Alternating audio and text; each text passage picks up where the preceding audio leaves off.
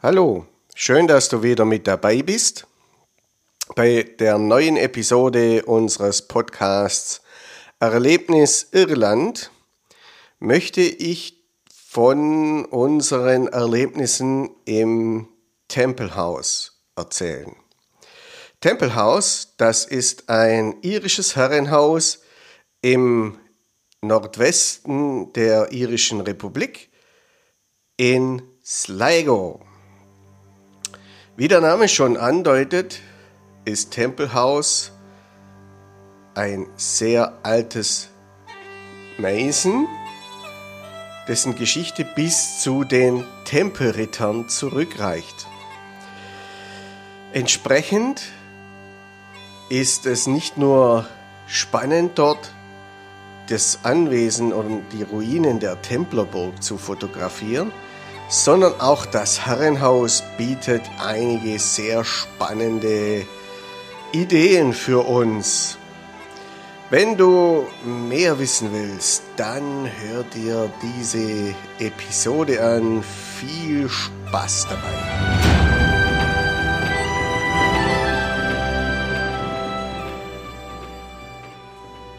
Der Anfang dieses Jahres war etwas turbulent aus persönlichen wie auch aus familiären Gründen. Deshalb waren wir dieses Jahr äh, nicht mit einem Workshop in Irland unterwegs, sondern wir haben einfach beschlossen, Irland äh, auf eigene Faust alleine zu erkunden. Und dieses Mal war der Norden der Insel dran. Und zwar von Nordirland, von Belfast über Sligo, über Mayo zu der Eckhill Island. Dabei waren wir mindestens eine Woche in Sligo und in unserer Unterkunft lag ein sehr spannendes Buch über die Gegend. War jetzt nicht direkt ein Reiseführer, sondern eher so ein Geschichtsbuch über die Geschichte der Gegend. Und in diesem Buch fand ich mehrere Sites, mehrere Sehenswürdigkeiten, die auf Privatgrund liegen. Darunter war eine Templerburg. Jetzt müsst ihr wissen, dass ich äh, sehr geschichtlich interessiert bin, hauptsächlich auch von der Antike bis ins Mittelalter. Und dazu gehören selbstverständlich auch die Templer. Und das wäre für mich natürlich eine ideale Fotogeschichte gewesen, ein, ein, super Motiv. Es war es aber so, ich habe gesehen, auf Google Maps, als ich das recherchiert habe, das muss auf einem Privatgelände liegen. Dann habe ich zu meiner Frau Fee gesagt, du, äh, ich würde da zwar gern fotografieren, aber so richtig Bock, um Erlaubnis zu fragen, habe ich eigentlich nicht. Das lassen wir aus, fahren wir weiter nach Eckhill. Dann hat meine Frau gemeint, nö, da gehen wir hin, das bereust du sicher, wenn du nicht hingehst. Wie recht sie hatte, das wird sich dann im Laufe des Podcasts rausstellen. Auf jeden Fall sind wir dann dahin gefahren. Das Ganze hieß Tempelhaus. Das war, wie ich schon erwähnt habe in der Einleitung, ein irisches Herrenhaus. Wir da also auf den Parkplatz gefahren mit größtem Recht, das Auto abgestellt, ausgestiegen. Schon kam ein jüngerer Herr aus dem Hause geeilt. Ja, das ist Privatgelände und so. Dann hat meine Frau gemeint, hat meine Fee gemeint, meine Frau, ja, schon, aber Sie haben ja auch ein Bed and Breakfast. Wir machen übrigens auch einen Podcast, wir würden Sie vielleicht gerne interviewen und wir würden auch mal gerne bei Ihnen übernachten. Aber vor allem würden wir gerne mal die Tempelburg-Ruine fotografieren. Ja, wieder erwarten, naja, nee, nicht wieder erwarten, weil die Iren sind eigentlich in der Regel recht nette Leute. Meine Frau hat dann oder wir haben dann das okay gekriegt, ja, ist in Ordnung, ihr könnt Bilder machen.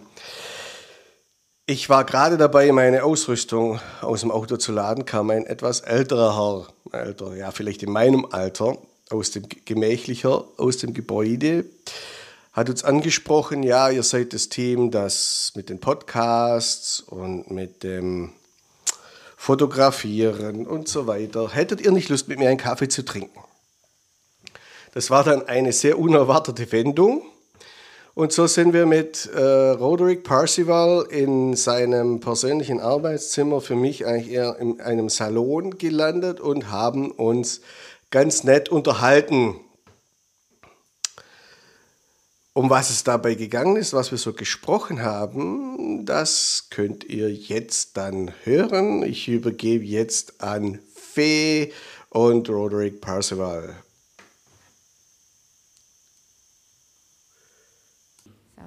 Hallo, äh, wir sind heute sehr, haben viel Glück gehabt. Wir dürfen ins Tempelhaus und äh, der Besitzer wird uns jetzt einiges über das Tempelhaus erzählen und die Geschichte. Jetzt äh, eine kleine Einführung würden wir uns jetzt freuen.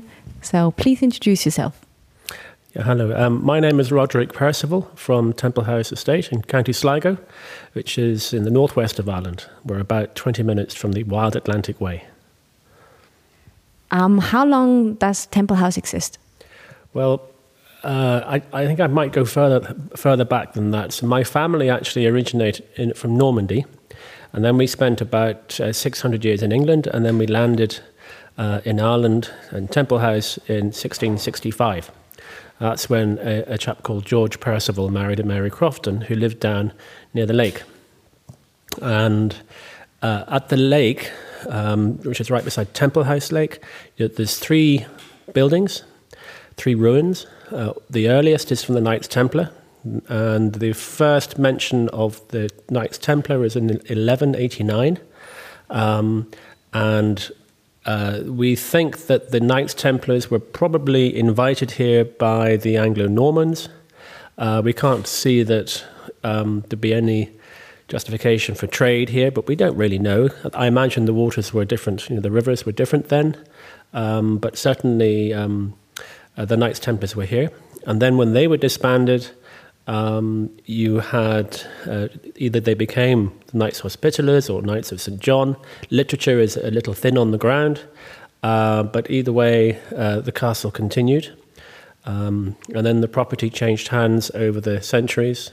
Uh, the O'Haras, McDonoughs, O'Garas, O'Connors, all would have had an influence uh, uh, uh, amongst others. And it was the O'Haras who built a lovely square uh, tower. Um, for those who are able to go to our website, templehouse.ie, you'll see pictures of all these things. Um, and they built that between 1360 and 1460. Um, and actually, the O'Hara um, family are still local. Durkin O'Hara was my best man, and in actual fact, my great grandmother was a an O'Hara as well.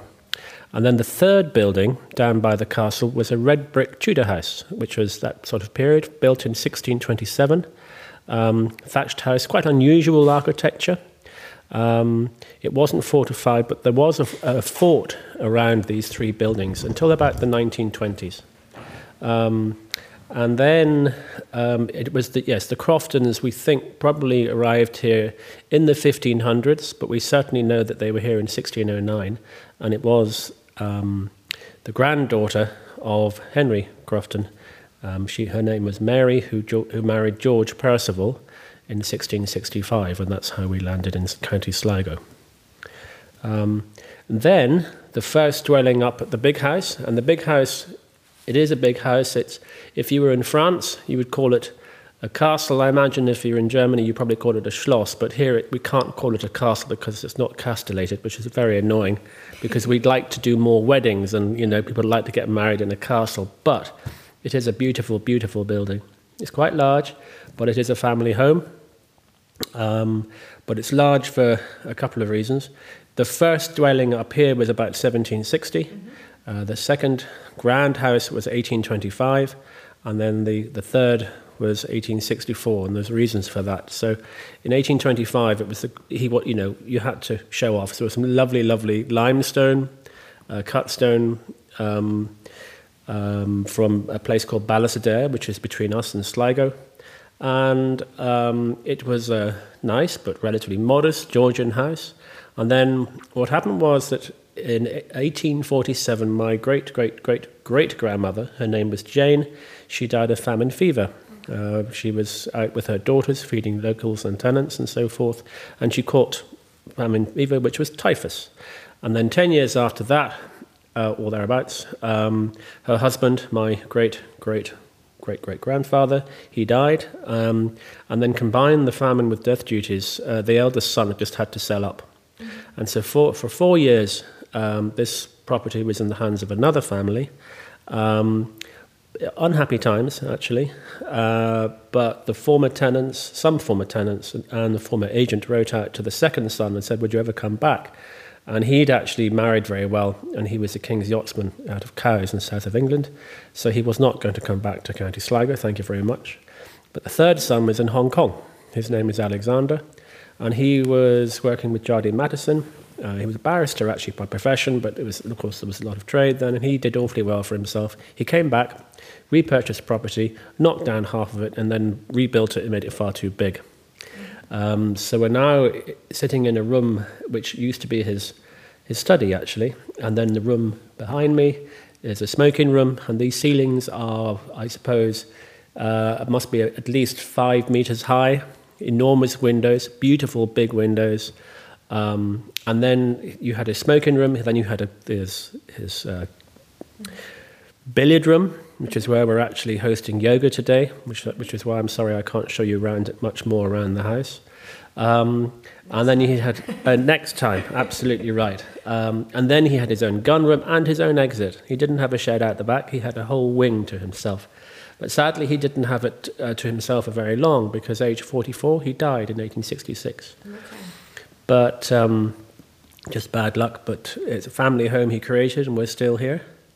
Um, and then I suppose you sort of, I'm going to fast forward to uh, the late 1800s, uh, where my great grandfather, he was brought up in a house full of staff. Um, and then he went off to the First World War. Uh, it wasn't much fun. He came back, he had PTSD, you know, um, and uh, big houses in Ireland, well, big houses after the war, especially in Ireland, were very much out of place. Um, and so he was married, his, his children dispersed, and then by the 1950s, in about 1957, he actually he was widowed and he was living in this house on his own. That's all very well, but when this house has 97 rooms, it must have been horrible. Oh, so actually, this was his study. So he lived in this room. He lived in his what was his dressing room, and then the kitchen was downstairs. There's actually 32 rooms in the basement, and if you can imagine living in this house, on your own when you've been brought up with 12 staff. It must have been quite tough. So the house was pretty much empty for quite some time. But then my grandparents were brave enough to move in in the early 60s and they sort of patched up the roof, put some electric- electricity in in about 1962. Um, before that, every time we'd asked it, we were told there was insufficient demand in the area for electricity. So we made our own gas until 1957. Um, and then it was my uh, parents who moved in here in about 1976, and they started the bed and breakfast business, which is how you stumbled across it, I think. Um, they started the bed and breakfast business in the early 80s, just a few small rooms. Um, and um, my wife and I took over in 2004. And so we've continued in that same vein, bed and breakfast. Um, historic house bed and breakfast, I think we should call it. It's slightly different, but it's still the same principle. You're welcomed into our home. Um, you can actually enjoy your bed and breakfast, and then we do dinner for residents. And then on the odd occasion, we'll do dinner for small parties for special occasions and things like that. And then we'll what we really enjoy is filling the house um, of you know three generations for a, a 50th birthday party or an 80th birthday party or an anniversary or something like that. And then, of course, we do a few weddings as well. Uh, we're a country house and we do weddings. I think there's an important distinction that we're not a country house wedding venue. This is still a home lived in, and um, we'll do what it takes to pay for the roof because it's a very large roof. Yeah. um, but uh, the the estate runs to about a thousand acres. You'll have to do the conversion into hectares. What is it? Oh, that's quite a lot. okay, it's something like um, 400 something hectares. I can't remember. So there's about 400 acres of grass, which is about 286 hectares of grass. The land is okay, um, and I mean I went to college to do agriculture. that's what I enjoyed when I was doing when I was when I was growing up. Um, and uh, but the farm when I came back uh, just couldn't support two families. So we'd make money and then I'd give it to the shepherd, and then I'd get a headache or some pocket money. So now we've let the, most of the property out, but we've retained the parkland for some sheep, and it just allows me to continue to farm, mm-hmm. in inverted commas. Um, and then we've got about 600 acres of woodland. Most of it is native woodland or natural. Uh, I, I don't like the conifers myself. Uh, probably should from a commercial point of view, but there's plenty of that around the place elsewhere. Uh, so we actually we manage that for woodcock shooting, woodcock hunting. Um, I don't know what woodcock is in. Um, I think that um, schießen. I don't remember. Yeah, woodcock. It really, it's a wonderful sport. So you have that uh, pottery that you throw up. Is that correct? I don't know. I'm not sure. No, but the the woodcock is, is it's very challenging, and so uh, the way we, we work is we have shooting parties, which means that a bunch of friends, with or without wives and partners, it doesn't really matter. Um, you come for a house party and you bring a gun. Okay. And that is the attitude. You're not coming here for numbers, you're coming here for the sport and the, the, the, the social aspect. And we really enjoy that during the winter. Uh, so managing the woods is important from that perspective. And then uh, we have an ambition to use our own wood chip to heat the house. At the moment, we use logs, but I'm getting a bit tired of lifting logs into the boiler. I want to use wood chip auto- from an automatic point of view, but there's a lot more moving parts, but I think it's the right thing to do. Um, we were actually looking at it even before this, the various happenings over the last number of months. Mm-hmm. Uh, so that makes sense. Um, and then we've got a lake. Um, for, fishing. for fishing is another thing. Uh, pike, we have enormous pike. Brecht, I think, is that right? Uh, huge. So we're talking, you're going to have to convert, well, 120 centimeters plus is very possible. Wow. Um, we have pictures on the mantelpiece in the front hall and on a website. And, you know, you, you catch them, you take a picture, you congratulate yourself, and then you put it back. um, way, isn't it? Oh, it is. It is. And um, we have uh, perch and bream and others, but I think uh, Temple House Lake is very well known for for the pike. And actually, we have uh, boats for hire, even if you don't stay. Okay. If you stay, you get the boats for free. Oh, that's lovely. And actual fact, we can do the same thing, Like when we have done with French and German parties, actually, where you come f- for a fishing party. So you come for a house party and you bring rods. It's good, it's fun.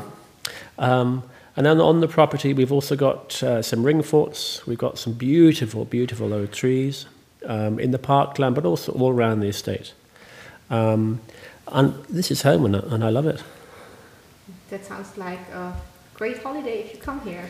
Yes, it is. And I, and I think um, uh, you need, in County Sligo, you spent something like five nights, I think. You've been doing lots of research and enjoying time with your family. Uh, I would say in County Sligo, you need minimum of two nights because this, and you'll always find, but preferably three nights. Um, and if you can afford more time, you can fill five days, as you've discovered yourself.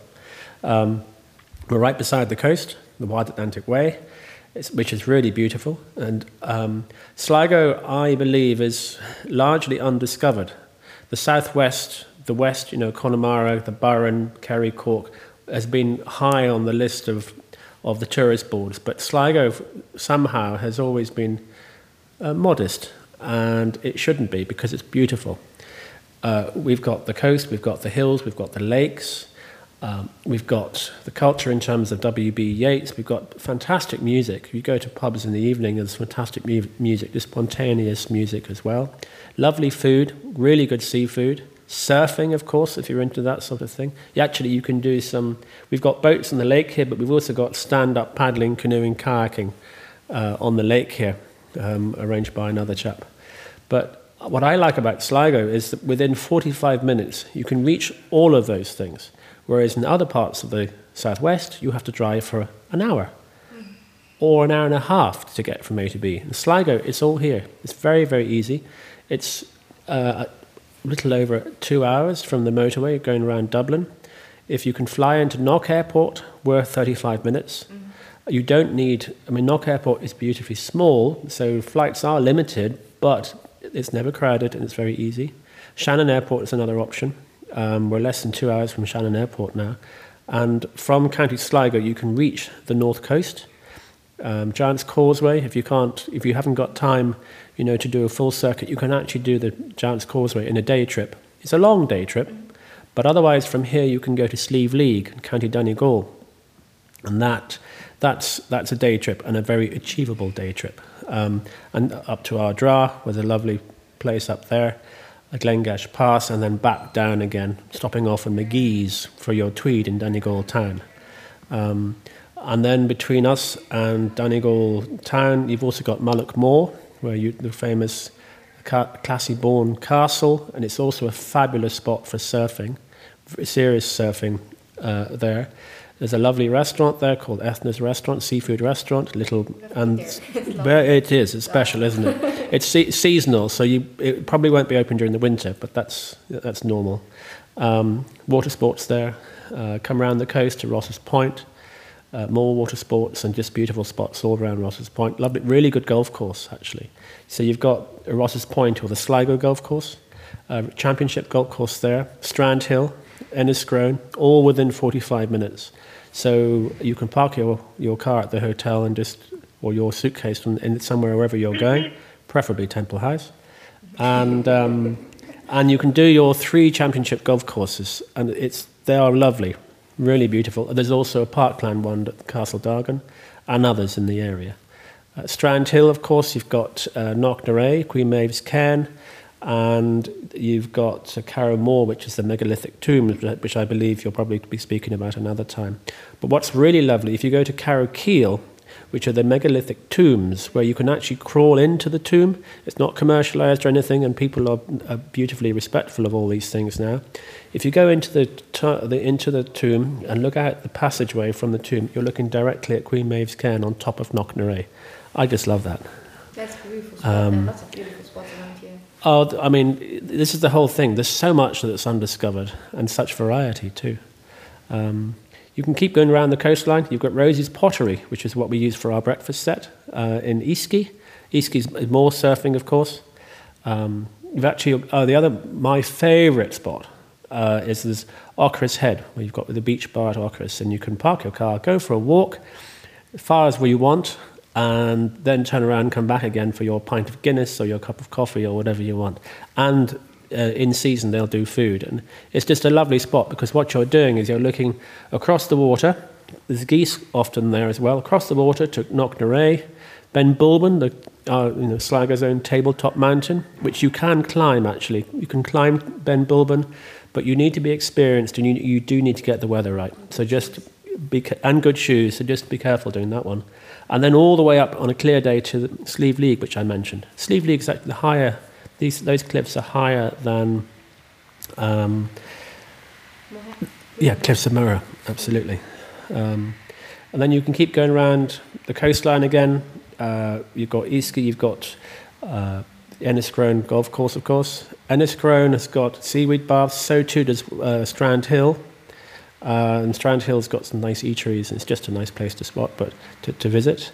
And keep going around to Ballina, and then you're off along the coast to Achill or Belmullet, which is actually the northerly part. There's so much to do. It's a different world out there, completely different world. Um, the Belmullet, on the way out there, you've got the Céide Fields, which I suspect you can cover off another time. But it, I mean, inland in, in County Sligo, you've got Lough Arrow comes to mind for your trout fishing. Um, you've got Lough Key, which would be sort of on the border with, Loch, uh, with Roscommon. You've got trout, and you've got the coarse fishing as well. Um, there's just so much. Yeah. Too much to do. There is. I've rambled on for quite too long. Far too long. Don't worry. Yeah. Um, so Parzival is your name. Um, so from Normandy, do you, do you have something to do with uh, a legend too? Well, I, we choose to believe that is, that is the case. We choose to believe that's the case. And I mean, there's not many Percivals around, so it must be true.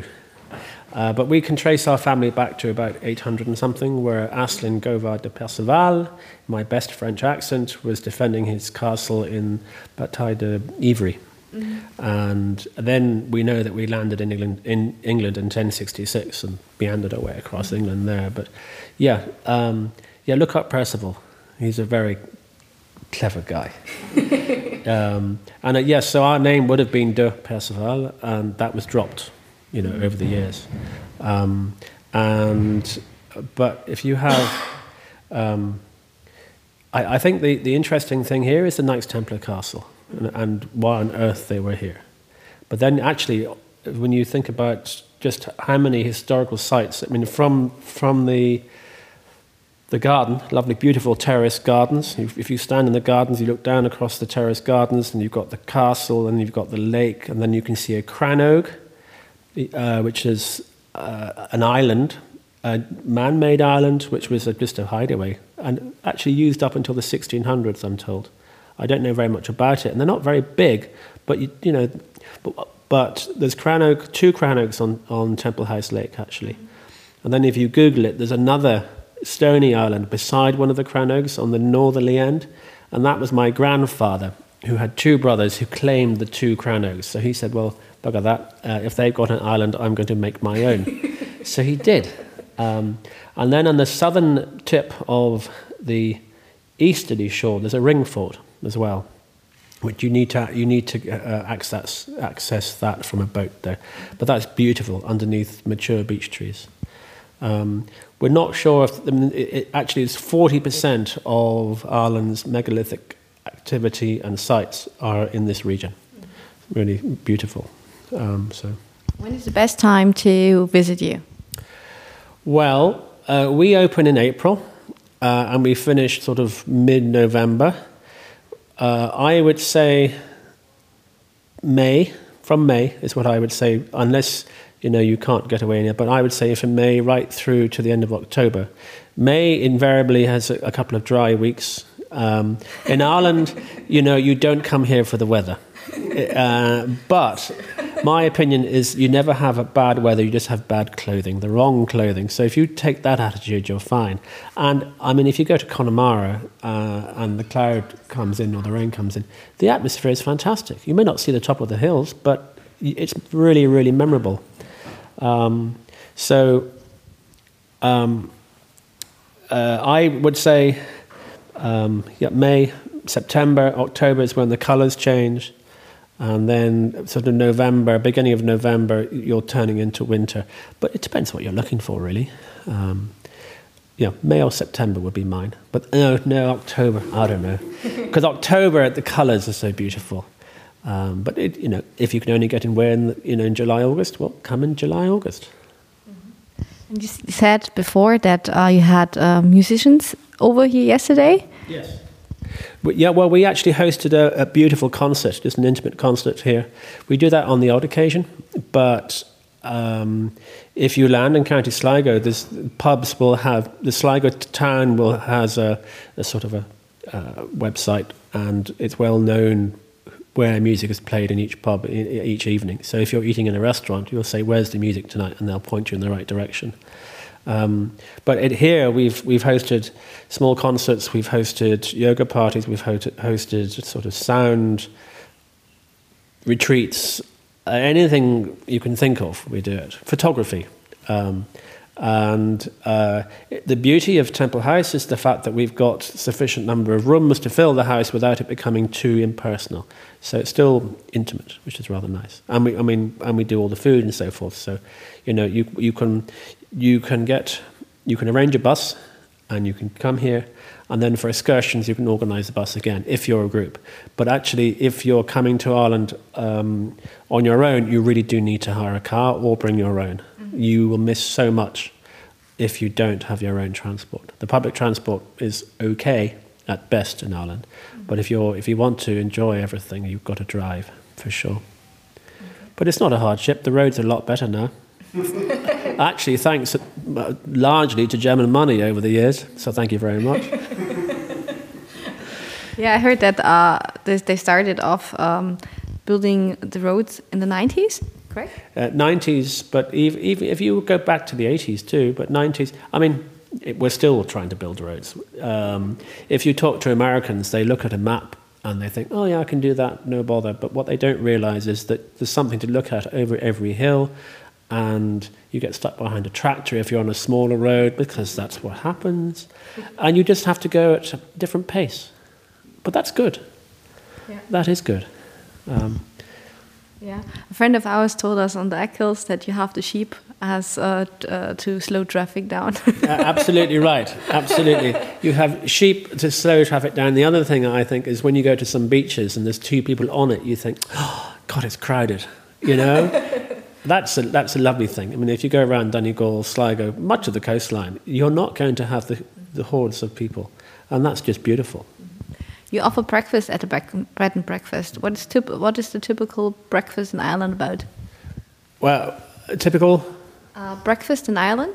Oh, well, what we do is we have the regular cereals and so forth, and then we make our own homemade granola, and then we do something slightly different. We have rhubarb from uh, our walled garden, and then a beautiful Greek style yogurt, and then, of course, you have the full Irish, and that's your rashers, your bacon. Uh, and then you have your black and white pudding, which is essential. Everybody must try that. Your bloodwurst, I think you call it. Uh, some people just run a mile, but actually it's rather nice. And I like the puddings with marmalade. People think I'm bonkers, but it's delicious. you should try it, but not with egg at the same time. Uh, and then your tomato and some. So really, that's that's the. But don't have baked beans. If you want that, go to England. That's my opinion. Okay. But you know, uh, but that sets you up for the day for sure.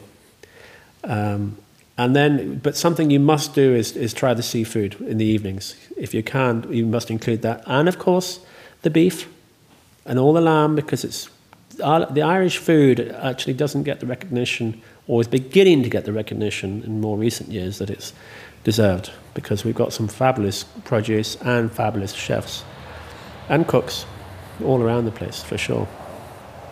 Um, but I think uh, you just, when you come to Ireland, set your clock slightly differently and just accept that it's, it's slightly slower and that's the way it should be. Yeah, people and animals we find out are more relaxed here than in other parts of the world. Yeah, no, um, no. I, I think, I think the. Uh, I mean, I lived abroad for ten years, but uh, I wouldn't change anything in Ireland. It's fantastic. Okay, thank you very much for the for your time and for your interview. Thank you very much indeed, and I hope to see lots and lots of people here in the northwest at Temple House. Thank you. Hope so too. thank you. Das war jetzt das Interview mit Fee, Roderick Parsival und mir. Nachdem das Mikro aus war, ging es noch etwas weiter, weil Roderick Parsival hat uns noch ein paar Räume gezeigt und es kam uns zufällig noch ein, kamen uns zufällig noch ein paar Leute entgegen. Das war eine Yoga-Gruppe, die zu diesem Zeitpunkt in Tempelhaus zu Gast war, um ihre Yoga-Kurse zu machen. Wir kamen dann auf die Idee, das wäre doch auch was für uns, für unsere Fotoreisen, weil erstens ist es eine saugeile Location, ein altes äh, Herrenhaus in äh, englischem Stil mit 96 Räume, da kann man sicher toll fotografieren mit oder ohne Models, mit Kamera auf Entdeckungsreise gehen. Vor allem aber löste das ganze Thema ein Problem, was wir mit unseren Workshops in Irland bis jetzt immer hatten. Und zwar war das der Regen.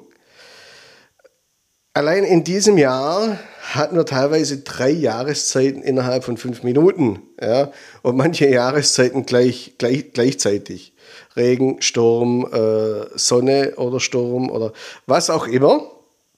Und was uns bis jetzt immer gefällt hat, war eben eine Möglichkeit dann, wenn das Wetter wirklich schlecht war, auch weiterarbeiten zu können. Und so ein Gebäude wie jetzt zum Beispiel Tempelhaus ist dafür natürlich prädestiniert. Und entsprechend haben wir uns jetzt gedacht, wir können ja dort im Frühjahr eine Fotoakademie abhalten. So, und jetzt bist du dran.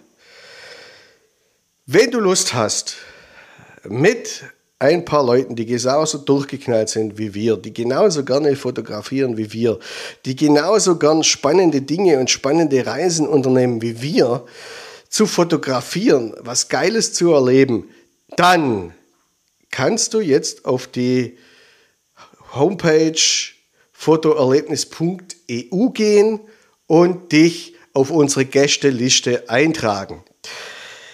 Du findest auf fotoerlebnis.eu unter dem, der Rubrik Fotoakademie Tempelhaus die Möglichkeit, dich einzutragen und vorzumerken. Wir haben jetzt noch keinen genauen Termin, weil wir jedem die Möglichkeit geben wollen, teilnehmen zu können. Fest steht bis jetzt nur, dass die, dass die Akademie im Mai oder im Juni für vier bis fünf Tage stattfinden wird. Wenn ihr euch jetzt über die Homepage eintragt, über das Kontaktformular eintragt, dann könnt ihr darauf noch Einfluss nehmen. Einen groben Programmablauf haben wir schon, den könnt ihr euch angucken, aber auch der kann sich noch ändern. Wenn ihr euch eintragt, kriegt ihr uns, von uns natürlich immer entsprechende Updates.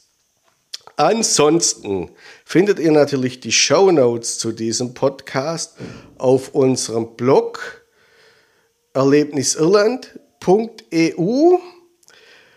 Und ja, ich wünsche euch jetzt noch einen, oder ich wünsche dir jetzt noch einen schönen Tag. Wir arbeiten weiter an dem ganzen Thema und wir hören uns wieder ganz, ganz bald auf diesem Podcast. Bis dann, dein bzw. euer Chris.